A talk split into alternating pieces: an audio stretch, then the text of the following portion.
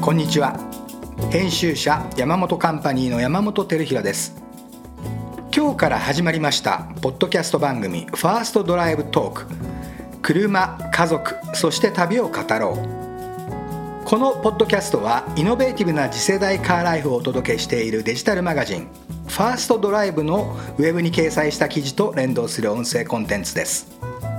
目まぐるしく変化する世界にはまだ私たちの知らない道や場所がたくさんあります。ステアリングを握って未知なる大地に敷かれた美しい道々へ旅をしましょう。皆さんの移動を次の感動体験へと導くそんなポッドキャスト番組にしていきたいと思います。毎回さまざまなゲストをお招きし車家族そして旅についての背景を音声コンテンツならではの方法でお伝えしたいと思っています。紙面のインタビューと連動していますので合わせてお楽しみいただければと思います。それでは早速ですが第1回目のゲストいきなりの素晴らしいゲストをお招きいたしました。初回のゲストは能楽師狂言方の大倉元成さんです。大倉さんは1979年東京生まれ。狂言方の二大流派の一つ大倉流宗家。25世大倉八右衛門さんの次男でいらっしゃいます。700年余りの伝統を重んじながらさまざまなジャンルでも活躍しています。そんな大倉さんと車家族そして旅どんなエピソードが隠されているのかインタビューをお届けしたいと思います。ではファーストドライブトークスタートです。若い頃から好きでした？好きでしたね。好きでした、えー、そのうん。ちっちゃい頃一番最初から親父の車ですよね、うん、そうですよね。で、うん、それが多分ねキャラバンだったと思うんですよ。なるほど、はいそれはあれですか？キャラバンっていうことはやっぱりその衣装や何やも積んでいくっていうことですか？ってことですよね。へえー、キャラバンで人も乗れて、うん、で人数も乗れて荷物も積めるっていうのでやっぱりキャラバンとかなるほど。ああいう形が一番ベストなんじゃないですかうんうんうんうんうん。それはあの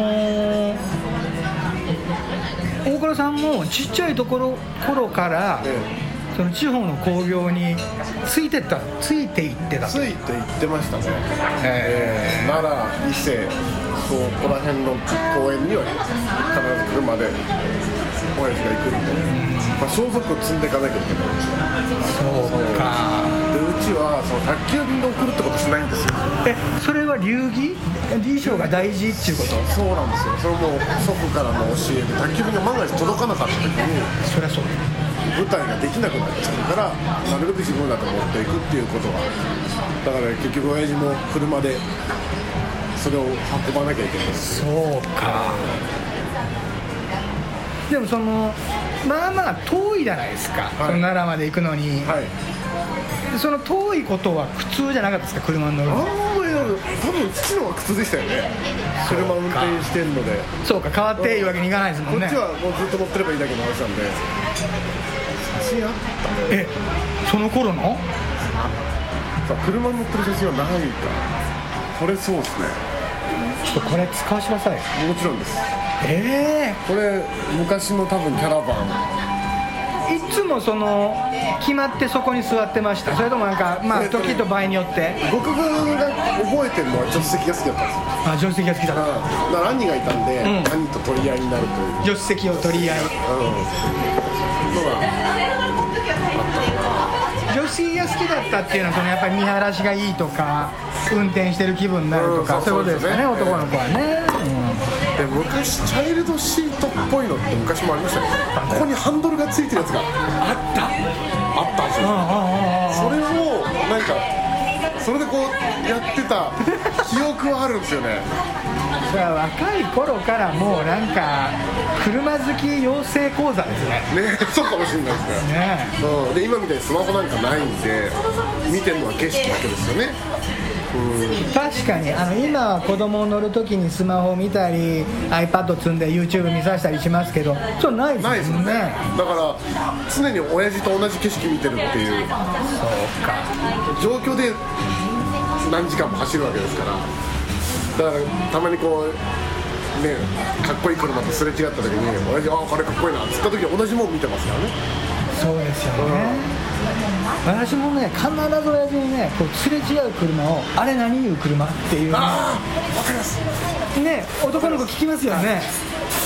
でそのうち夜高速道路走ってると、前方走っている車のテールランプで、はいはいはいあの車はなん。だあシルビアじゃない男子会話だな。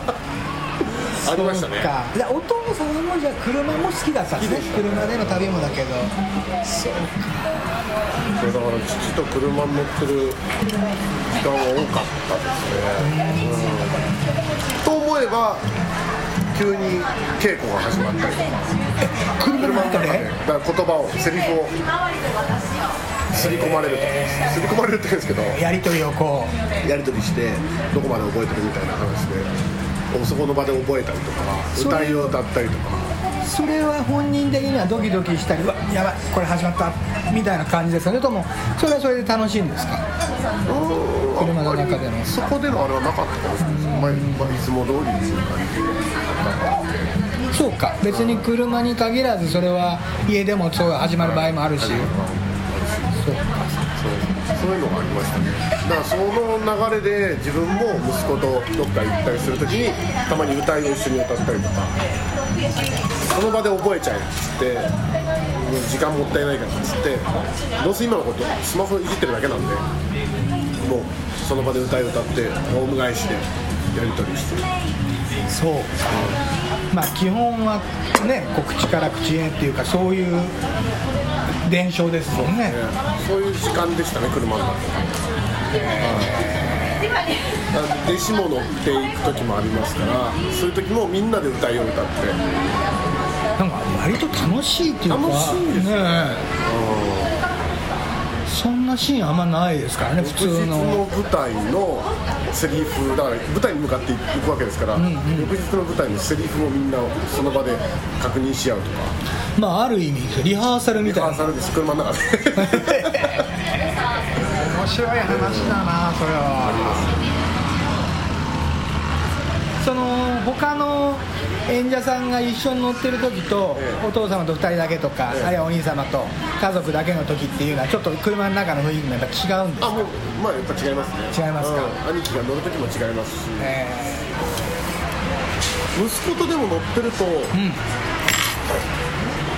ほぼ会話してないですけど意思は通じてるんですよね。へだから無駄な会話がないけどっていうのがある。ーそれどこで感じます？意思が通じてる感っていうのは。腹減ったなうん。どっかやろうか。そうだね。それぐらいの会話。あうん。あね。っていうの息子と旅しててもそんな感じです。あそうですか、はいと一時期そうね子供がうん。小学校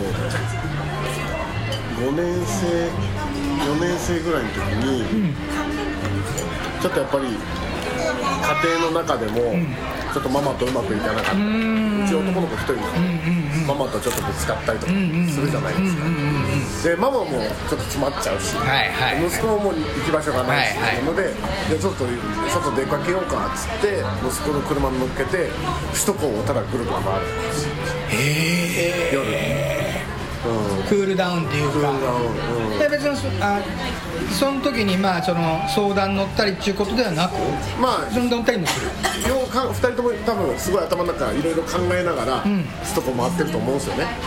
だから息子もなんか考えてるのよくわかんないと思って。でその時に多分いろんなこと喋っても無理だからなんか一言決め手になるもんないかなって、僕も考えながらこう運転して、うんうんうんだ時にはいつもママお弁当作ってくれてるやん。とかなるほどね。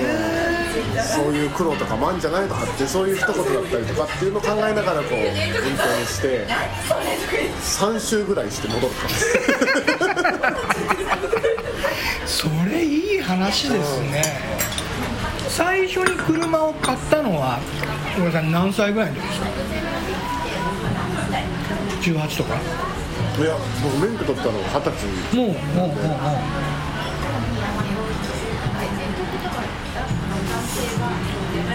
22ですか。らその時はやんちゃな車買いました。セルシオを買いまし いきなりやんちゃいきなり22でたあの初期の初期のはいはいはい。もうその時はえっ、とモデルチューニングが3回ぐらいしてるで初期のやつ買ってカスタムして乗ってたなるほ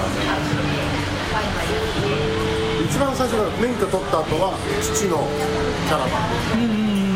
ずっと父キャラバンだったんであのモデルチェンジしながら乗ってて。で最終的にキャラバンのキャンピングカーにしたんですよ。ね、だから当当時は多分相当珍しかったと思うんですけどキャラバンのスーパーロングの、はいはいはい。で屋根がポップアップなんですよ。はいはいはいはい。にカスタムしてもらってで後ろフルフラットにして。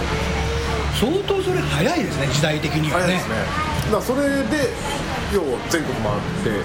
えじゃあそこで寝泊まりとかもしてた？できたできた。へえ流しもついてて、ええ。シャワーはなかったですよね。電子レンジはありました。へでそれが30万キロ走ったのかな？最終的に。えすごいですね。それを僕が22 1免許取ってすぐに僕がそれを引き継いでそれしばらく乗ってそれで舞台に行ってで兄貴が免許持ってなかったのでもう僕が全部荷物積んで兄貴乗っけて舞台行くへでマニュアルでしたね、えマニュアルではい30万キロえ